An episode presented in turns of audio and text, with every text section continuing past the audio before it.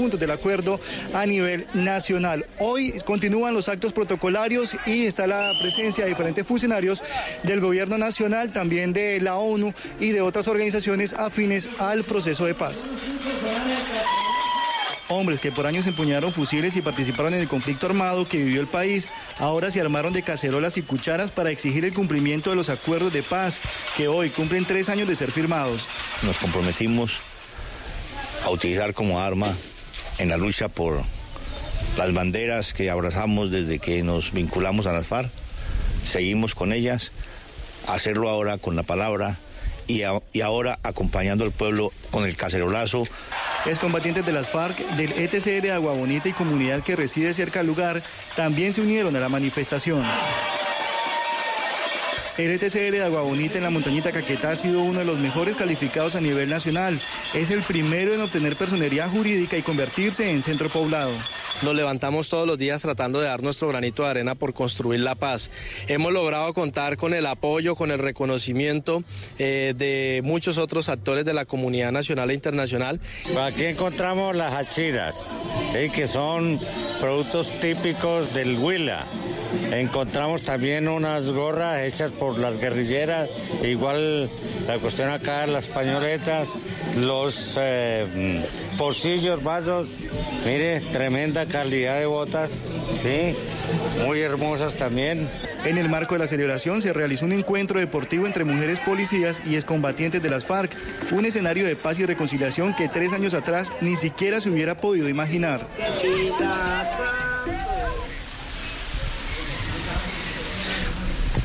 Me encuentro en este momento en la biblioteca Alfonso Cano. En ese punto, pues hay eh, conectividad y por eso estamos acá en directo. Y en otro sector del espacio territorial de Agua Bonita, pues se encuentran los diferentes delegados de este evento, esta celebración de los tres años de la firma del acuerdo de paz.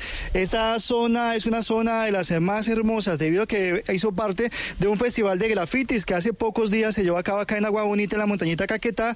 Y de esa manera, cada una de las fachadas de las viviendas fueron pintadas con diferentes eh, grafitis de artistas de todo el país. Continúa la celebración por la firma histórica de estos acuerdos de paz hace tres años y ya tendremos eh, más información. Desde Agua Bonita, en la montañita, en el norte de Caquetá, Andrés Cardoso, Noticias Caracol. Todos tenemos un reto, algo que nos impulsa, eso que nos hace levantar de la cama todos los días, un sueño que nos lleva al límite y nada más importa. No importa el dolor, ni la frustración, no importa el tiempo. Un reto que es a la vez nuestro combustible y nuestra obsesión. Porque nada se consigue de la noche a la mañana. Este es mi reto. ¿Cuál es el tuyo? Pasta Sonia. Sabor y energía que te hacen mejor. Trabajamos pensando en usted.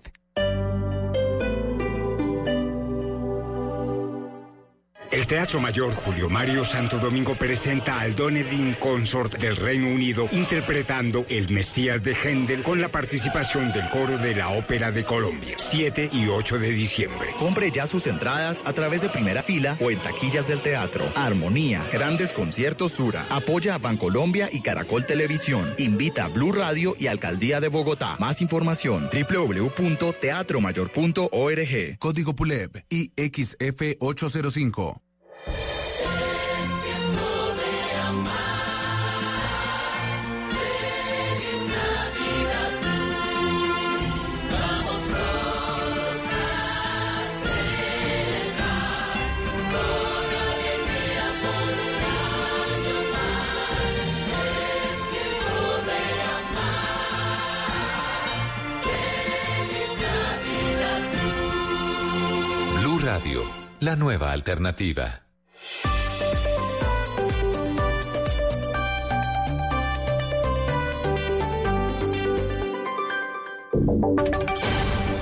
Voces y sonidos de Colombia y el mundo en Blue Radio y bluradio.com, porque la verdad es de todos. Dos de la tarde, cuatro minutos. Soy Miguel Garzón y estas son las noticias a esta hora aquí en Blue Radio. Mucha atención porque se conoció un nuevo parte de salud de Dylan Cruz, el joven que fue agredido, que resultó herido en un procedimiento del SMAT ayer en el centro de Bogotá. ¿Qué dicen los médicos a esta hora? María Camila Castro, buenas tardes. Miguel, buenas tardes. El segundo comunicado del Hospital San Ignacio sobre el estado de salud de Dylan Cruz repite que pasó la noche estable y así se ha mantenido durante el curso de la mañana, por lo cual mantiene el tratamiento instaurado. Además, informan que el Distrito Capital ha designado una alta funcionaria de la administración y a su equipo para acompañar a la familia de manera permanente. En este momento, a las afueras del Hospital San Ignacio hay cerca de 100 personas en un acto de silencio alrededor de un corazón que hicieron con flores blancas y velas y carteles en contra de la violencia que se generó ayer contra Dylan.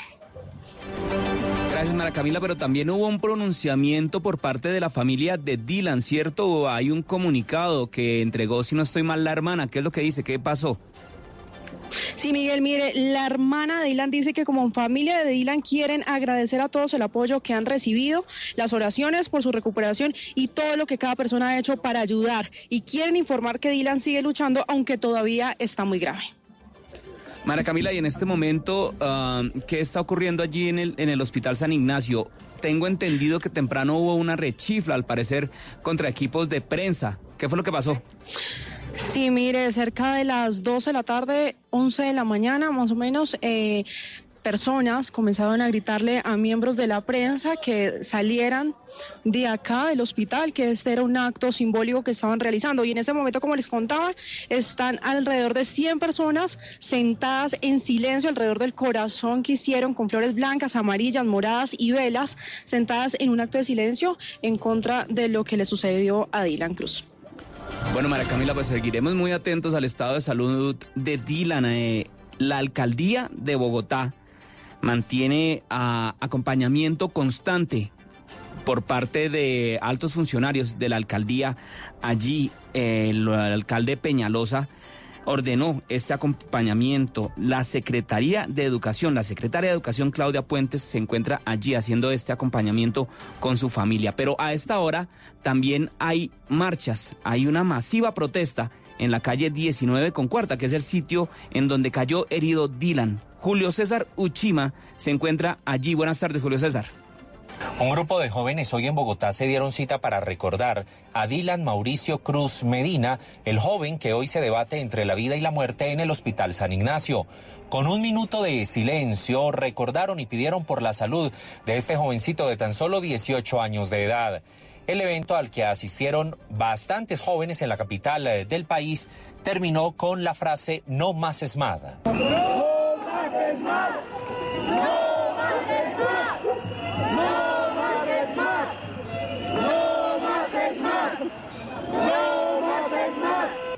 De las personas que llegaron al lugar ofrecieron una oración por la pronta recuperación de este joven.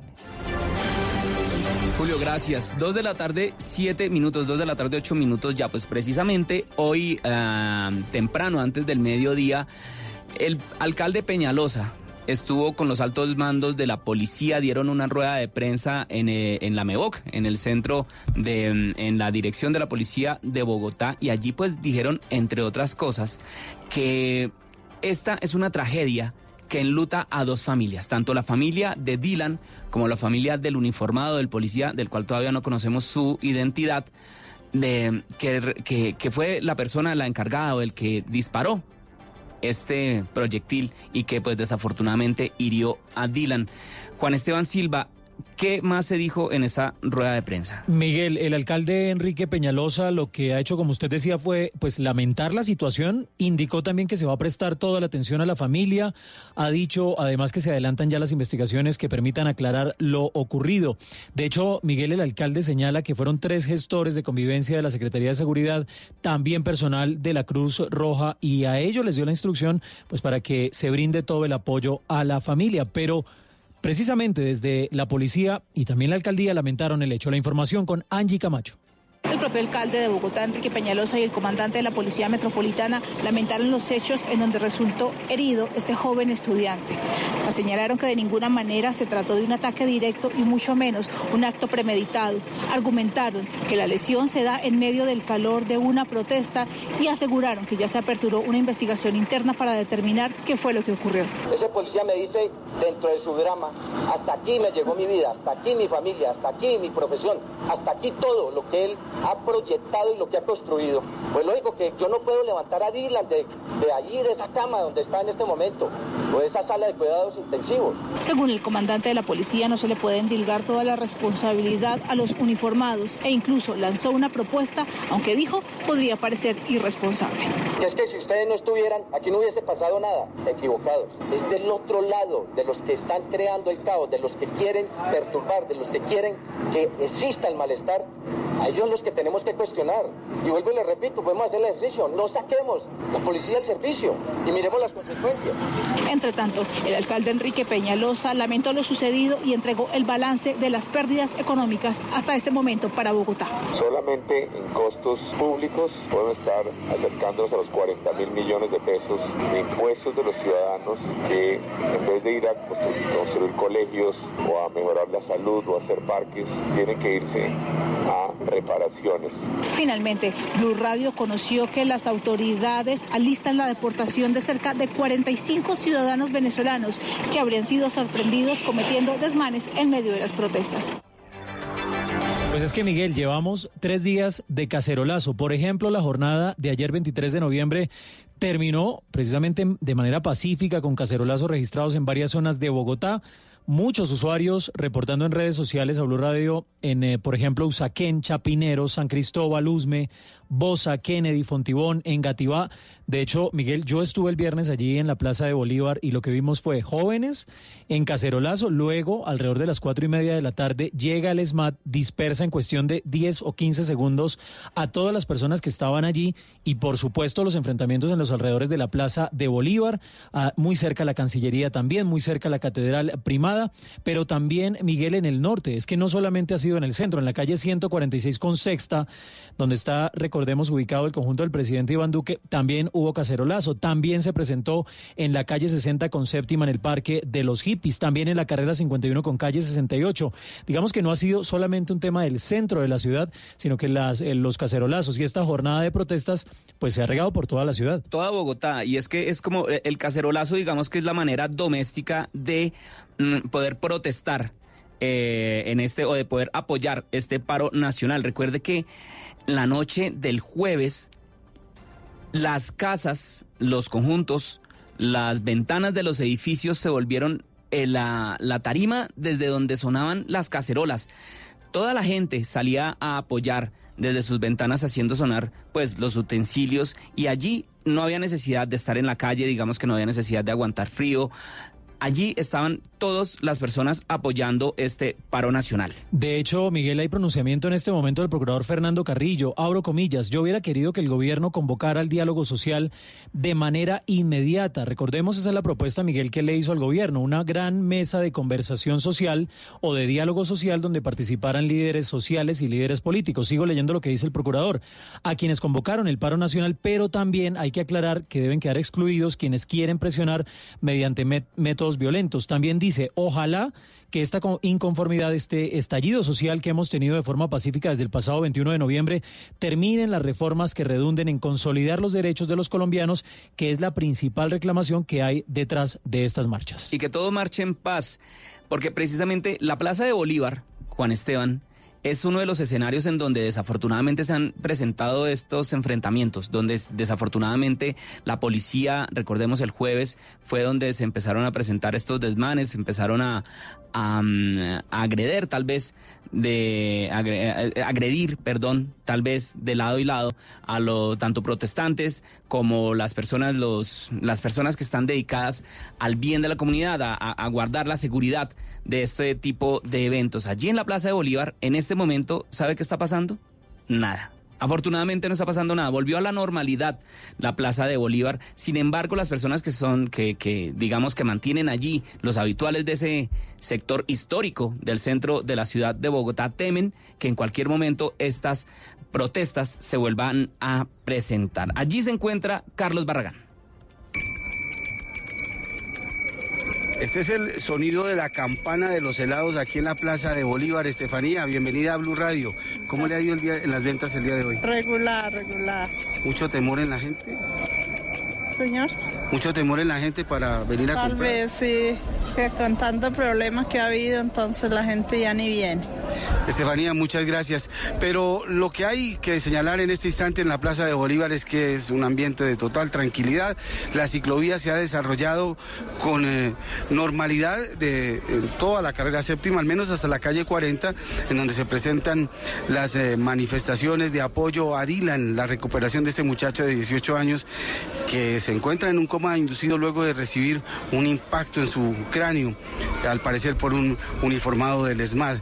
Pero volviendo a la situación de la Plaza de Bolívar, hay que indicar que los turistas han venido en mucha menor proporción de lo que lo hacen un domingo usualmente, pero sin embargo están llegando. No es para nada agradable lo que encuentran, un palacio arzobispal, una catedral y un Congreso de la República, lo mismo que una alcaldía con eh, telas para cubrir de cualquier tipo de vandalismo, mucho graffiti, mucho mensaje contra el presidente Iván Duque que pues realmente para los turistas no resulta muy agradable, piden mucha explicación de lo que está sucediendo. Dos de la tarde, 15 minutos, pero también vamos a otro punto de la ciudad de Bogotá. Vamos puntualmente con Uriel Rodríguez, que se encuentra en este momento en, el, en Chapinero. Es uno de los sectores, Miguel, en Bogotá, donde también los cacerolazos pues han tomado gran fuerza, digamos ayer en la calle 60 con séptima, el Parque de los Hippies, para que los oyentes de afuera de Bogotá tengan una idea, esto es Chapinero. Mire, Chapinero va cerca, más o menos desde la calle 40 hasta la calle 100, es la localidad de Chapinero, más o menos, y entre la, no sé, carrera quinta hasta la carrera 14, que es la, avenida Caracas. Esto en la ciudad de Bogotá. Recuerde que esta zona es muy universitaria. En esta zona se encuentran la Universidad eh, Javeriana, la Universidad eh, Distrital, eh, la Universidad Católica, está la Piloto. Bueno, es una zona muy universitaria y recordemos que aquí en esta zona, en la séptima con 40, se encuentra la Universidad Distrital, que fueron las primeras marchas de estudiantes que se presentaron en Bogotá ya hace unas semanas. Y muy cerca de Chapinero, aunque no sea Chapinero, Miguel, está la Universidad Javeriana y está el, Hospital San Ignacio, que es a donde fue trasladado este joven que fue herido en la calle 19 con cuarta, Dylan, con gases lacrimógenos. Pero vamos a Chapinero, allí está un periodista de Blue Radio, Uriel Rodríguez, con los plantones que han sido programados para hoy. Uriel.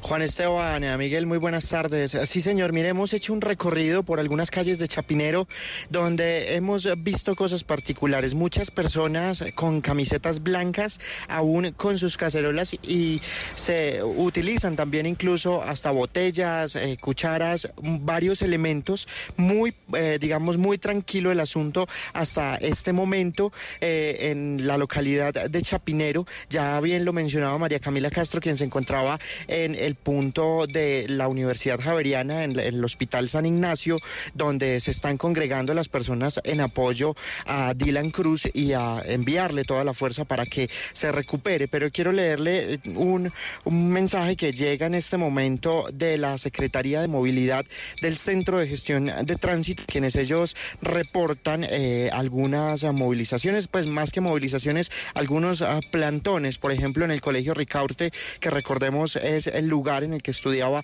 el joven eh, Dylan Cruz. Dicen que hay una movilización que se desplaza, pues ya, también, como le decía Julio César Uchima, hacia la carrera cuarta con calle 19, también en el Hospital San Ignacio, Transmilenio. Hablemos un poco de Transmilenio, de cómo está. Dicen que debido al plantón que se genera sobre la carrera séptima con calle 42, los servicios duales y zonales toman el siguiente desvío. Por ejemplo, para los servicios que van sobre la séptima hacia el norte, deben tomar la calle 39 al occidente hasta la avenida Caracas al norte hasta la calle 45 y retoman al oriente hasta la carrera séptima. Eh, la ciclovía ha suspendido el flujo de los usuarios de bicicleta del corredor de la séptima entre las calles 39 a la calle 42 y eh, desde la Policía Metropolitana, desde la Metropolitana de Bogotá, dice que no se retirarán los dispositivos de acompañamiento por motivos de seguridad. Esto en caso de que se generen algunos, algunas situaciones que necesiten, obviamente, eh, que esté la policía, que, haga presencia la autoridad, la fuerza pública. Es muy tranquilo el ambiente a esta hora en Bogotá y quiero comentarle también, hay un plantón que se está llamando para esta tarde en la localidad de Bosa, en el sur de Bogotá, esto en el sector del Porvenir, estaban convocando a las 4 y 30 de la, de la tarde un plantón allí para que lleven faroles, que lleven velas y lo hacen con el mensaje de no más miedo. Dicen, Bosa en pie de lucha, el paro se mantiene en este que sería el cuarto día de paro nacional. Miguel, Juan Esteban. Gracias, Uriel. Dos de la tarde, 20 minutos. Toda Bogotá, uno de los sectores más afectados en los últimos días fue también la zona norte de la ciudad. Allí la autopista norte, el portal norte estuvo cerrado en los últimos días también varias horas afectando a muchas personas que se tienen que transportar por ahí diariamente. Recordemos el caso de muchas personas, de las personas que trabajan en el norte y que viven en el sur de la ciudad y que tuvieron que hacer recorridos de kilómetros para poder llegar, para poder regresar a sus hogares el día viernes, sobre todo el día que se decretó el toque de queda en la ciudad de Bogotá. Allí también hubo disturbios en algún momento, hubo bloqueos, en las últimas horas ha habido cacerolazos, pero ¿cómo se encuentra en este momento el norte de la ciudad? Diana Camacho, buenas tardes. Decenas de vehículos se movilizaron durante la mañana por la autopista norte. A pesar de los trancones, esto es señal de que los ciudadanos hoy volvieron a sus actividades cotidianas. Pues sí, pensé que no iba a poder trabajar hoy domingo, pero gloria a Dios sí hubo buen transporte. Y toda la ruta perfecta. Está perfecta, sí, señora. Los comerciantes y habitantes del sector han retomado sus actividades, sin embargo, muchos aún están a la expectativa de cómo transcurran las próximas horas. Han bajado bastante, ¿sí? Porque pues la gente no ha salido porque les da miedo por las manifestaciones. El día de hoy se ve un poco normal, sí, ha salido bastante pueblo. Ya está asumiéndose un poco más la tranquilidad y creo que estamos asumiendo de verdad qué fue lo que pasó y estamos dejando un poco el temor, el miedo. Los usuarios de Transmilenio y el SITP, quienes padecieron en los últimos días las consecuencias de los bloqueos y cierres en algunas estaciones de la Troncal Norte, hoy se movilizaron con normalidad. La verdad, venimos desde bien al sur y está súper tranquilo el tráfico, no, no hay nada raro el día de hoy. Vamos a llevar a la niña que disfruten el día hoy. No, acá siempre hay congestión, eh, la movilidad de esta zona es complicada. Durante la mañana han operado todas las rutas y estaciones ubicadas en la troncal norte de Transmilenio. Diana Camacho, Blue Radio. Eres un romántico empedernido. Sabes que por amor haces lo que sea. Incluso cocinar las más ricas pastas. Y traer a tu casa una de las ciudades más románticas del mundo, donde Romeo y Julieta se amaron por siempre. Sin duda, eres un campeón. Una de las capitales mundiales de la ópera. Para ti, nada es imposible. Apuesto a que eso no se lo esperaba. Pastas Verona. Si sabes de amor, sabes de pasta. Trabajamos pensando en usted.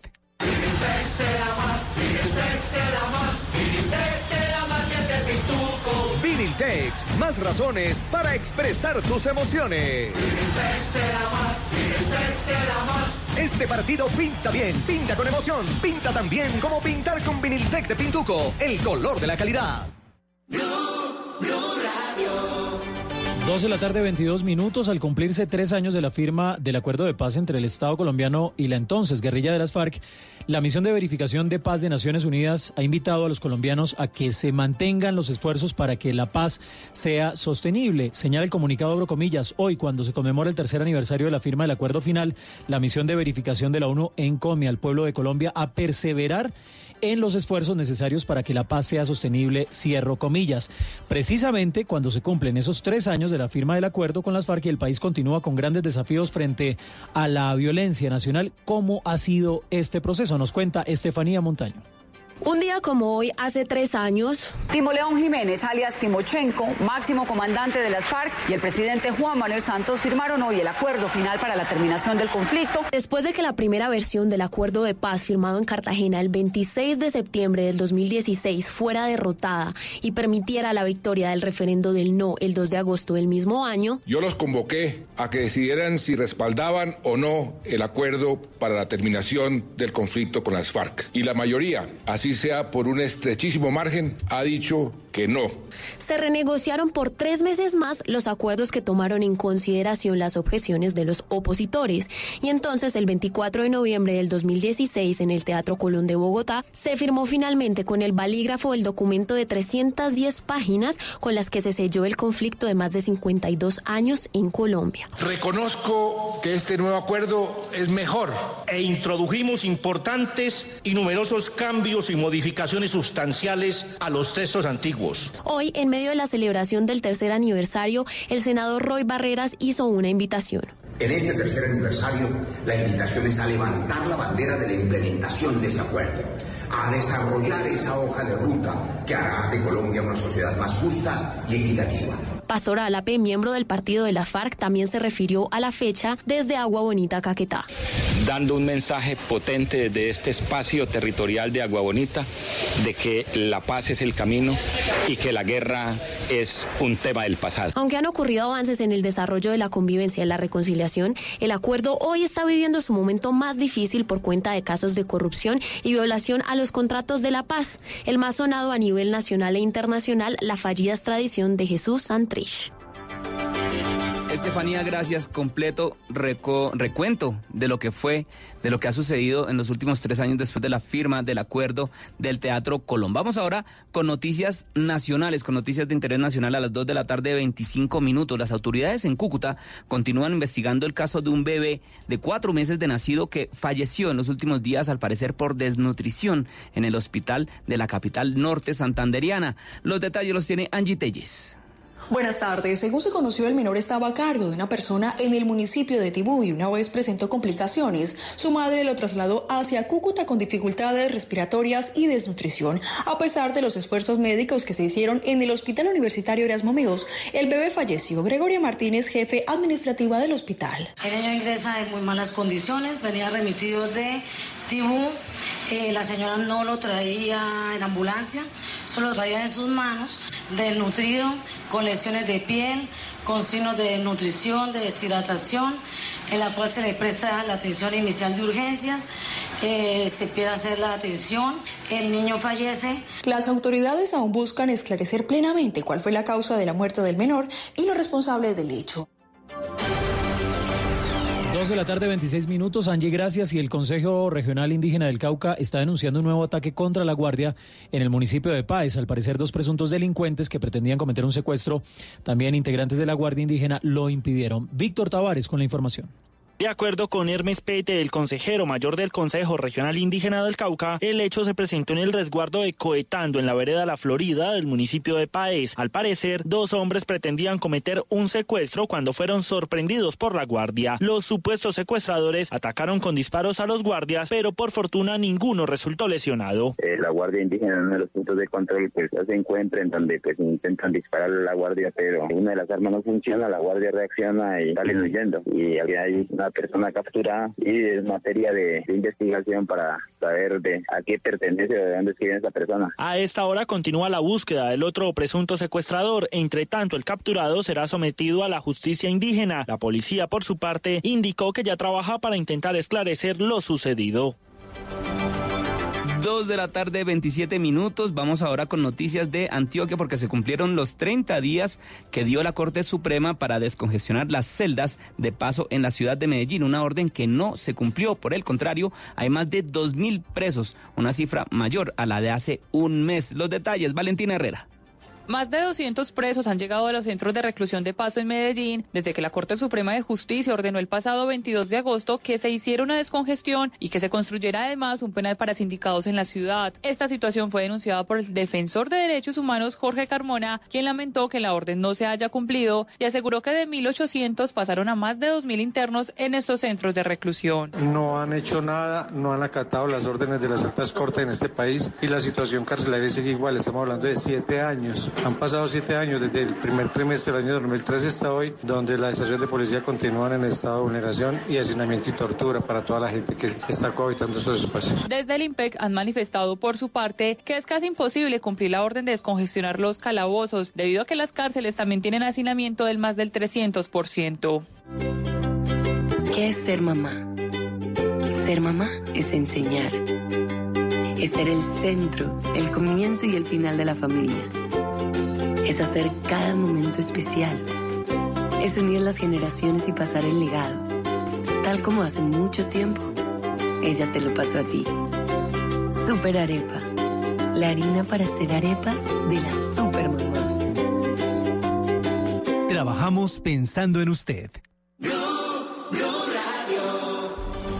la tarde, 29 minutos. Ya venimos con el fútbol aquí en Blue Radio, pero primero vamos a hablar de noticias internacionales porque las protestas no se dan solamente en Colombia ni en América Latina. La, una de las primeras que se han presentado en el mundo fueron las de Hong Kong y allí, precisamente hoy, se están adelantando elecciones. Estefanía Montaño, buenas tardes. Pues Miguel, mire, la participación en las elecciones de hoy en Hong Kong superó el 70% según la Comisión Electoral, confirmando una movilización récord de los electores en estos comicios locales tras lo que usted acaba de decir, seis meses de protestas en la ex colonia británica. También le cuento que una filial del grupo Samsung aceptó pagar 75 millones de dólares en virtud de un acuerdo judicial con Estados Unidos para saldar una investigación sobre sobornos millonarios a funcionarios de la petrolera brasileña Petrobras. Y la última que le quiero contar, al presidente de Chile, Sebastián Piñera, anunció que enviará al Congreso un proyecto de ley para que militares protejan la infraestructura pública sin la necesidad de decretar estado de emergencia ante una posible eh, ante una, ante una policía debilitada por la crisis social que golpea al país, porque pues en Chile también continúan las marchas. Sí, señora, también. Y eh, allá también ha, habido muertos, en Bolivia ha habido muertos. Esperamos que Colombia no sea ese el escenario porque ha afectado muchos, muchos sectores, inclusive el del fútbol, Juan Esteban, ¿cierto? Sí, señores, que hoy hay fútbol. En pocos minutos ya inicia la transmisión, ya está aquí Juan Pablo Tibaquirá. Pues se trata de Santa Fe y Deportivo Cali, Miguel. Sí, ese partido, tienen que ganar, cualquiera de los dos se van a pelear. Pero ese partido iba a ser jugado ayer en la ciudad de Bogotá, en el estadio El Campín. Pero a raíz de la situación de orden público que se vivió jueves, viernes, la alcaldía decidió que no se prestaba el estadio para que se jugara ayer y se corrió para hoy. También acuérdese que el viernes jugaba Rafael Nadal, eh, perdón, eh, Roger Federer acá en la ciudad de Bogotá, en el Movistar Arena.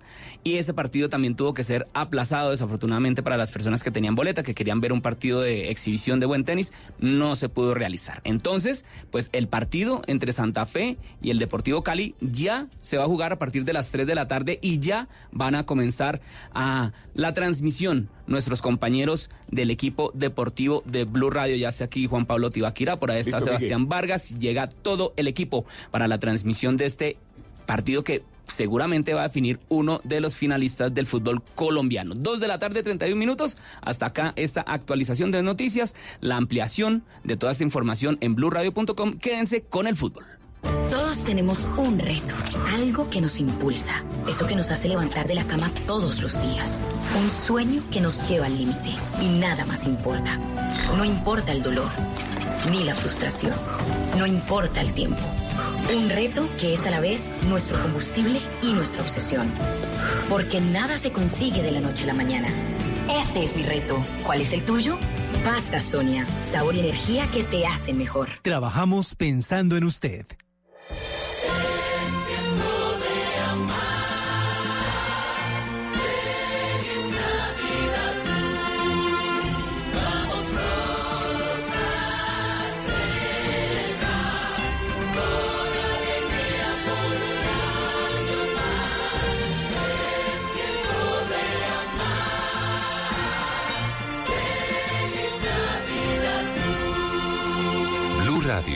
La nueva alternativa.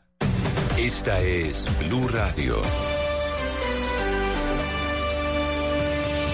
En Bogotá, 89.9 FM. En Medellín, 97.9 FM. En Cali, 91.5 FM. En Barranquilla, 100.1 FM. En Cartagena, 1090 AM. En Bucaramanga, 960 AM.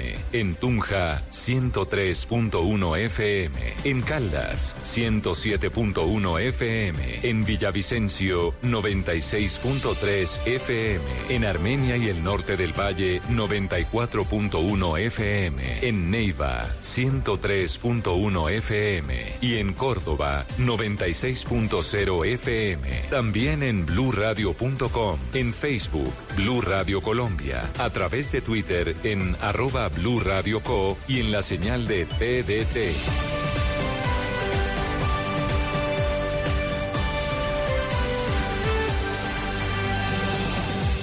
Radio, la nueva alternativa. ¿Quién ganará este campeonato? No, yo no. A los jugadores. Yo no. Yo no tengo nada que ¿Quién ver. es el mejor técnico en la historia de Colombia? Hay hombres grandes del fútbol colombiano como el caso de Hernán El Bolillo ¿Qué Gómez. hizo un periodista en una rueda de prensa donde no querían contestar? Mostró resiliencia. ¿Qué hacer con la pregunta que tiene la respuesta, la respuesta de la pregunta del que preguntó la pregunta con la respuesta? En su pregunta-respuesta está su respuesta. Estas y más preguntas y respuestas este fin de semana, este domingo, en busca de la estrella. Desde las 4 y 30 de la tarde, Junior Cúcuta, después Nacional Tolima. Estas y más respuestas, futboleras en Blue Radio, la nueva alternativa.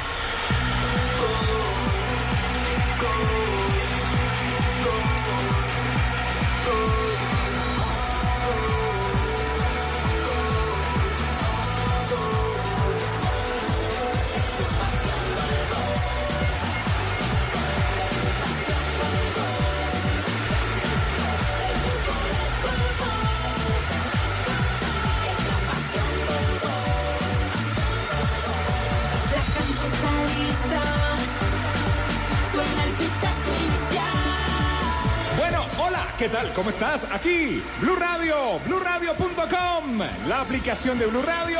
Arrancamos el domingo. Futbolero, futbolero. Aquí hay fútbol.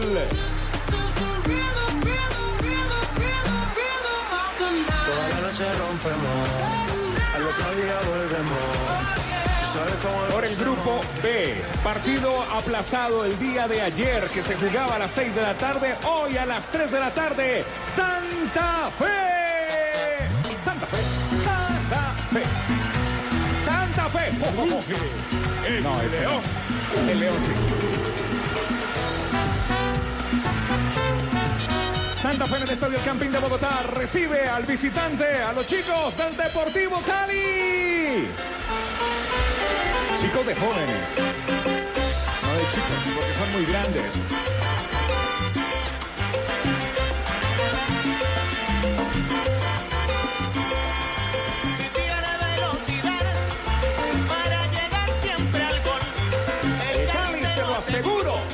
Está Santa Fe Cali en el Estadio El Campín de Bogotá. Más tarde, en simultánea, a las 5 de la tarde, estaremos con dos narradores. Estaremos con Junior Cúcuta Deportivo. Junior, Junior, Junior de Barranquilla.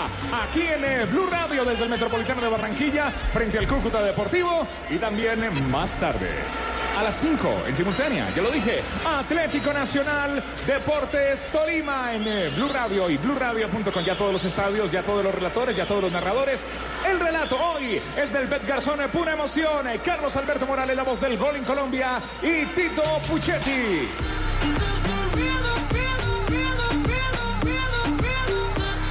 Ya estamos listos con el profe Castel, ya estamos listos, preparados en esta tarde futbolera con JJ Osorio, Fabito Poveda.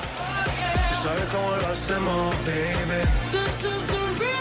Camilo Poveda en el Estadio El Campín de Bogotá, Sebastián Vargas, Ricardo Rego, la dirección de Javier Hernández Bonet. Yo soy Juan Pablo Tibaquira Celis, una feliz tarde para todos. Gracias por estar aquí con nosotros, gracias por preferir Blue Radio, gracias por quedarse con las emociones, con alegría.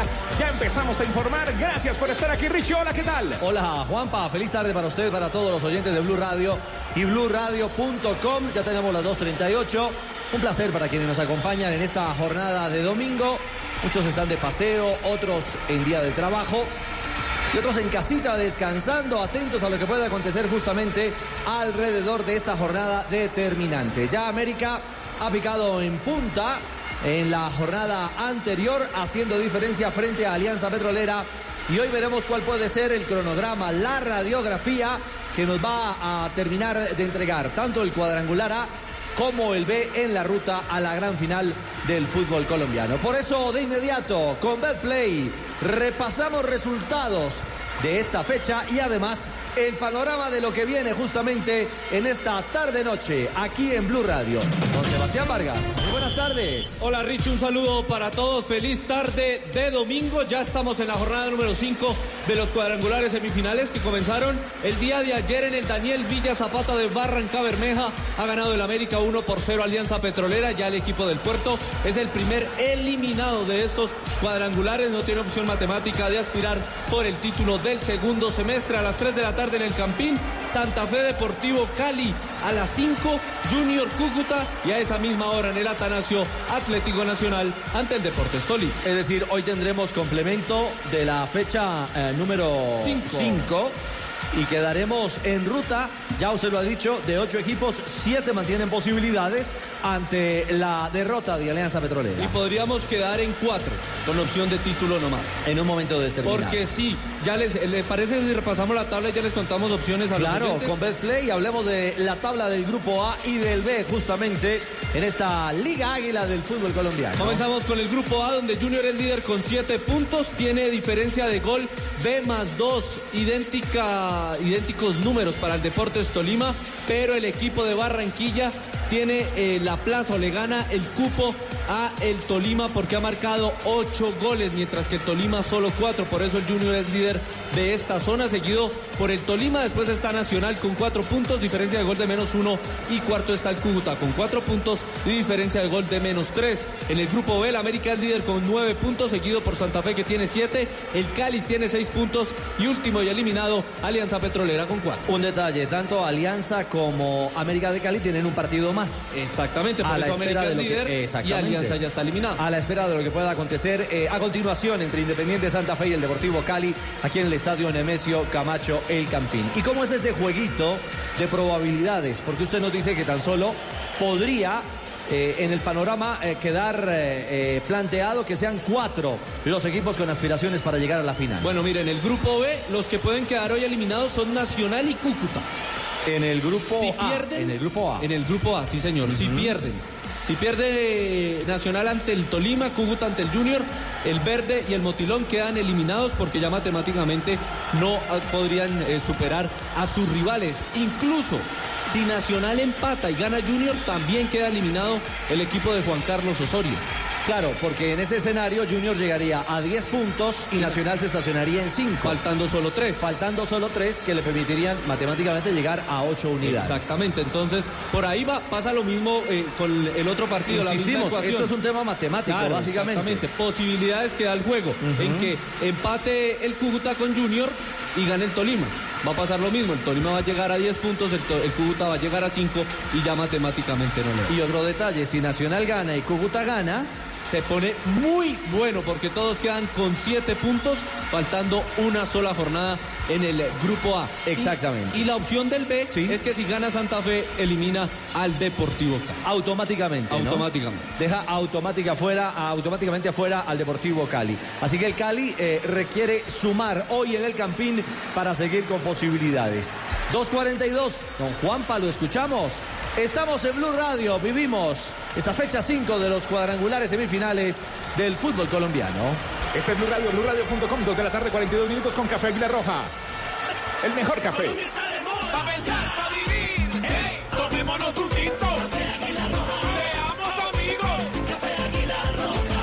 Profesor Castel, esto eh, solamente pinta interesante. Va a ser una, una lucha eh, sin cuartel en procura de mantenerse o al tope de la tabla o matemáticamente con posibilidades eh, para, para la última jornada. Buenas tardes. Hola Ricardo, un placer saludarlo a usted, a los compañeros y por supuesto a toda la audiencia de Blue Radio. Este, lo que hemos venido hablando a través de todo este cuadrangular, Ricardo, el equilibrio, lo muy parejo que han encontrado todos los ocho equipos, salvo ayer, hasta ayer, la eliminación de Alianza Petrolera. Eh, lo mismo ocurrirá hoy. Hoy no va a haber ningún clasificado todavía. Eh, pero por supuesto que si el Junior logra este, ganar, imponerse en condición de local frente a Cúcuta y llegar a los 10 puntos con cierto margen en, en los goles, y Nacional y Tolima, eh, si hay un ganador, eh, que puede ser el Nacional, sin mucha diferencia en los goles, virtualmente podría estar casi, casi eh, Junior asegurando. Sin embargo, tendría que ir a, a Ibagué la última fecha. Un empate le serviría e, incluso una derrota mínima podría también clasificarlo. Pero bueno, esas son elucubraciones que, que- el fútbol a veces contradice cuando hacemos todas estas clases de, de vaticinios estadísticos. Sí, eh, es cierto. eh, matema- las matemáticas, los números todo lo aguantan, profe. Sí, sí, claro. El papel claro. todo lo aguanta. Y, de- y el fútbol suele darnos eh, y, y repetirnos, reiterarnos su capacidad de imprevisibilidad. Si no, mire ayer.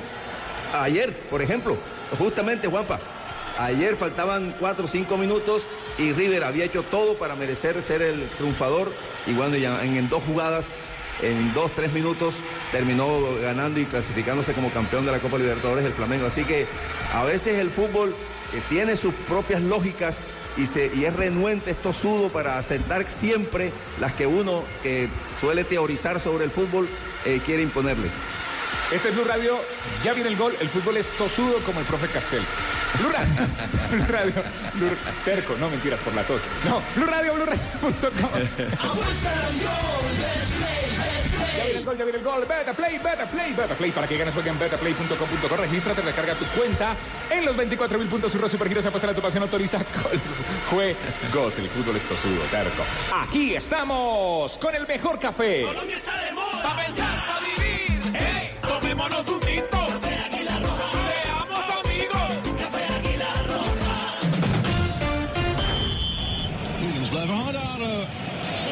achter en bij Groningen voorin. Torstra. Dit zou Feyenoord nog kunnen uitspelen met z'n drieën. Berghuis met Sinisterra, die zou moeten hebben. Sinisterra op pad af, Sinisterra op pad af en hij passeert hem en brengt Feyenoord aan de leiding. Sí, como lo relatan en Holanda, Sinisterra, el jugador colombiano, el hombre de selección Colombia, se reportó con gol.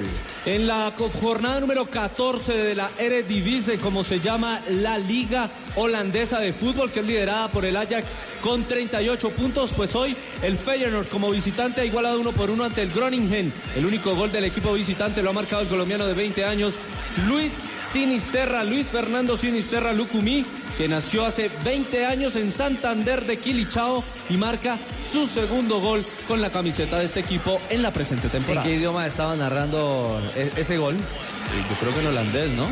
En, en- en lo poco que sabemos de holandés, creo que es el popular flamenco. Bueno, Sinisterra, el hombre gol, el ex once Caldas, celebrando hoy en suelo holandés. Torstra. Zou Feyenoord nog kunnen uitspelen met z'n drieën. Berghuis met Sinisterra, die zou moeten hebben. Sinisterra op pad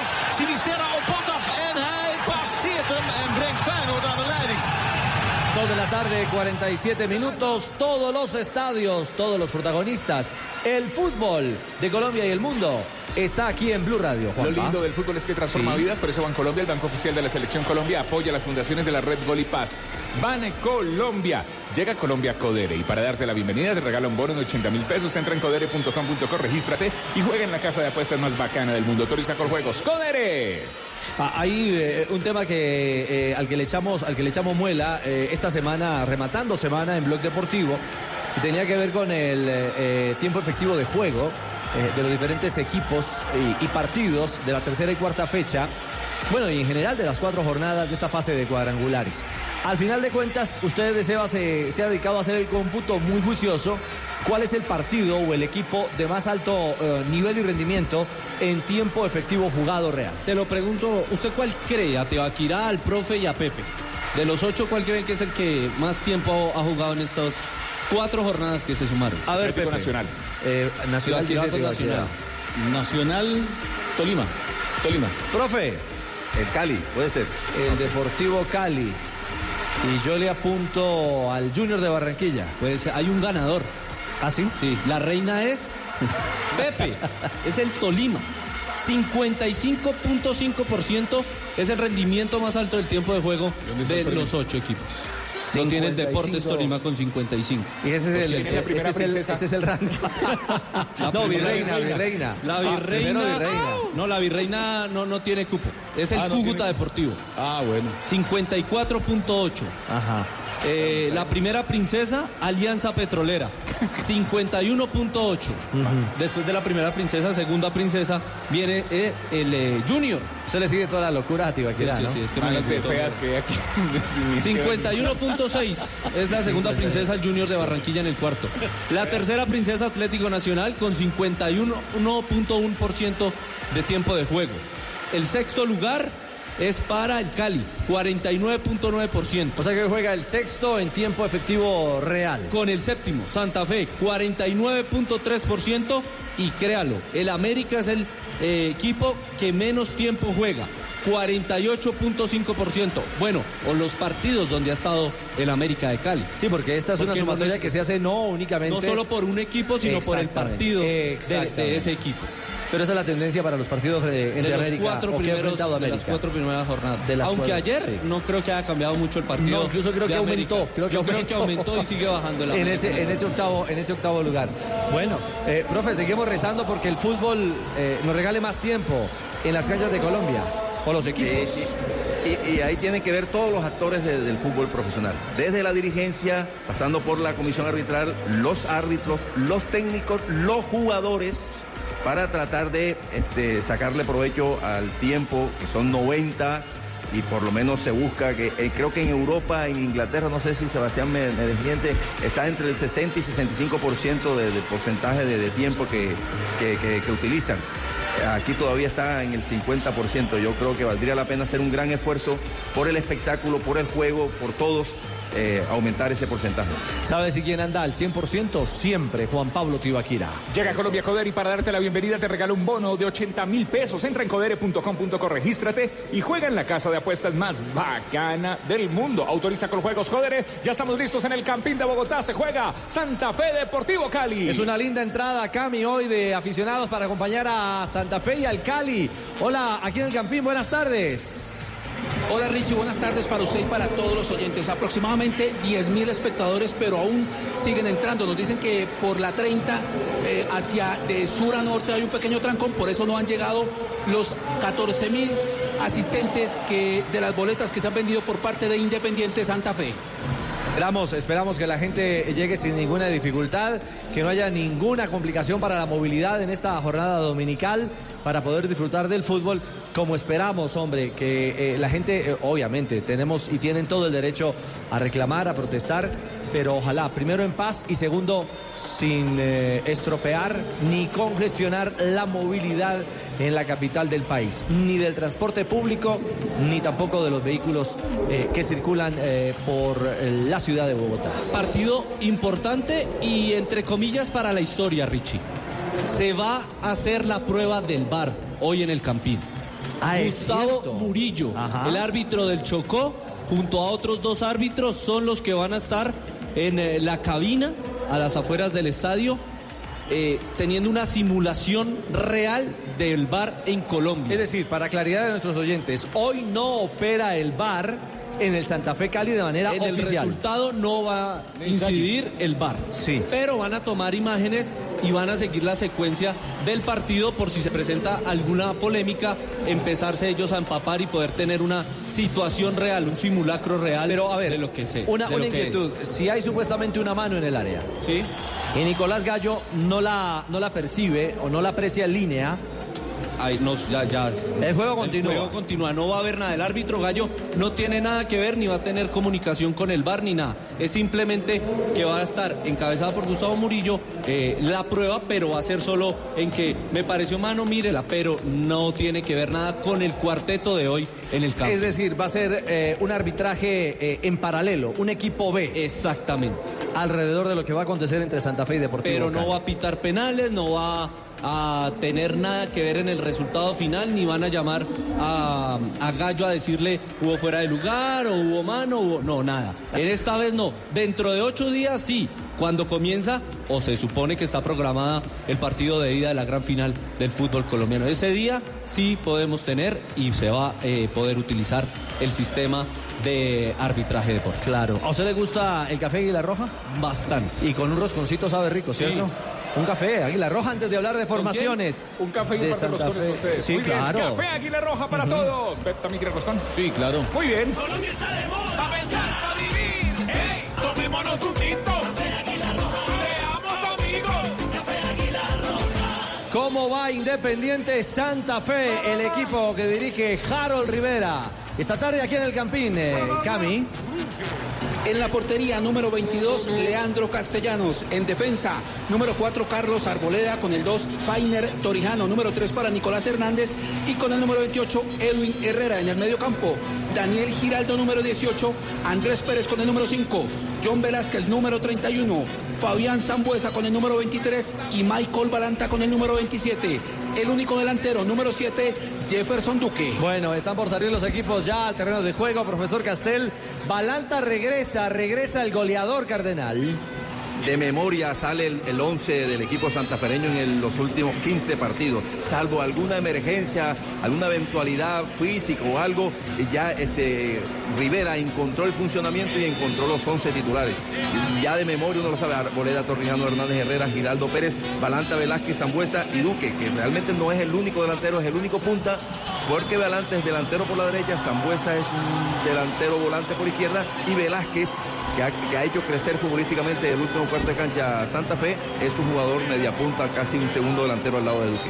Apuesta en Luquia por tu equipo favorito y luqueate. Regístrate hoy en www.luquia.co y duplicaremos tu primer depósito hasta 50 mil pesos. Luqueate ya con Luquia. Autoriza con juegos. Luqueate. El relato del Pet Garzón, pura emoción. Sale el Cali, lo estaba cogiendo la noche, Camilo, al equipo azucarero. Supremamente raro, Richie, porque desde la ubicación donde estoy solo salía Santa Fe y preguntábamos, ¿pero qué pasó con el Cali? Se demoraron porque Juan Camilo Angulo y Colorado se estaban acomodando todavía los botines para salir al terreno de juego. Bueno, a ver si no han comenzado los actos protocolarios oficialmente. Yo No, señor. Bueno, Se salvaron. a ver si se salvan de la, de la multa. Eh, aún no empiezan los himnos. Lo cierto es que 2.55 ya está el Cali en campo. Creo que la multa empieza a regir si empieza a sonar el himno nacional. Bueno. Si ahí, en ese momento, no están formados, eh, son multados. Muy bien, ¿cómo va el equipo de Lucas Pusineri, el Deportivo Cali? Cami, el visitante, esta tarde aquí en el Campín. En la portería número uno, Johan Wallens. En defensa, Juan Camilo Angulo, número 13 y capitán. Con el número 4, Dani Rosero. Número 3 para Kevin Moreno y número 27, Darwin Andrade. En el medio campo, Andrés Colorado, número 25.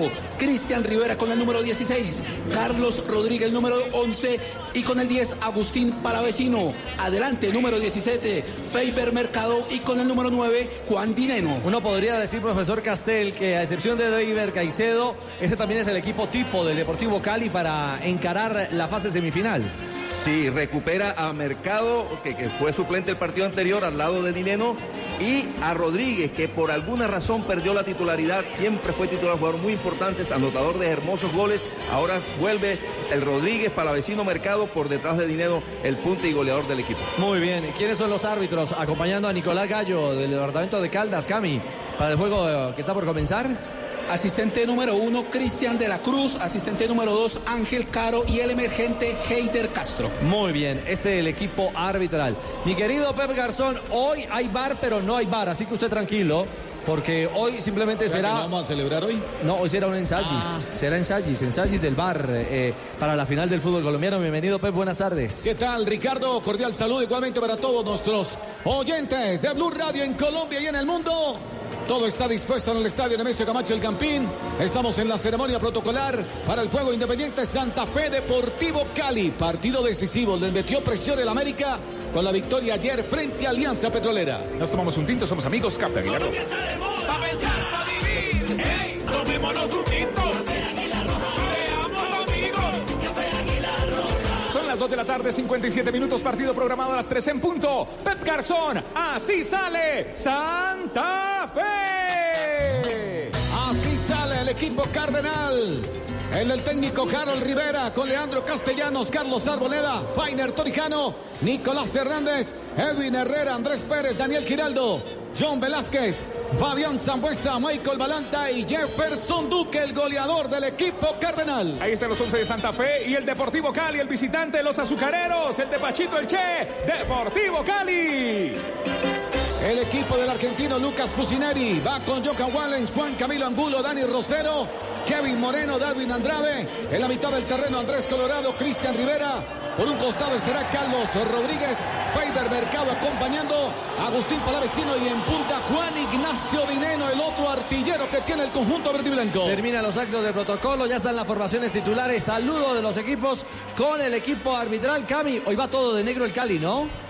Todo de negro, camiseta negra con visos verdes oscuros, pantaloneta negra, medias negras, Johan Wallens completamente de blanco, medias negras y Santa Fe con el tradicional uniforme, camiseta roja, pantaloneta blanca y medias blancas. ¿Quiénes serán los capitanes de campo, tanto por Santa Fe como por Cali?